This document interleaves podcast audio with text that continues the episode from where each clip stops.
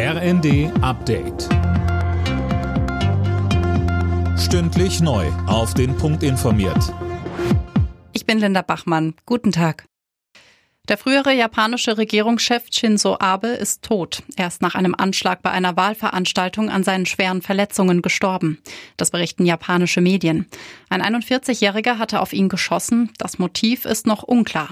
Außenministerin Baerbock drückte am Rande des G20-Treffens auf Bali ihre Trauer aus. Meine Gedanken, unsere Gedanken hier bei dem G20-Treffen sind bei seiner Familie, bei seinen Freunden.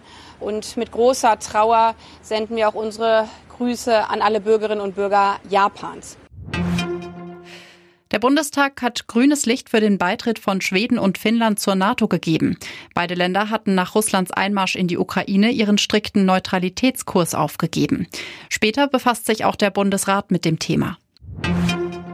Auf dem G20-Außenministertreffen auf Bali sind nur noch 19 Amtsinhaber dabei. Der russische Außenminister Lavrov hat für einen Eklat gesorgt und die Veranstaltung gleich nach seiner Rede wieder verlassen.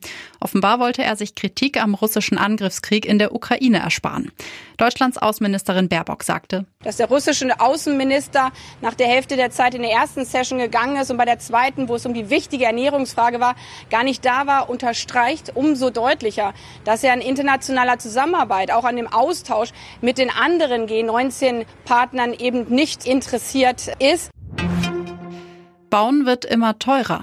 Im Mai lagen laut Statistischem Bundesamt die Preise fast 18 Prozent über dem Vorjahresniveau. Das ist der stärkste Anstieg der Baupreise seit 1970.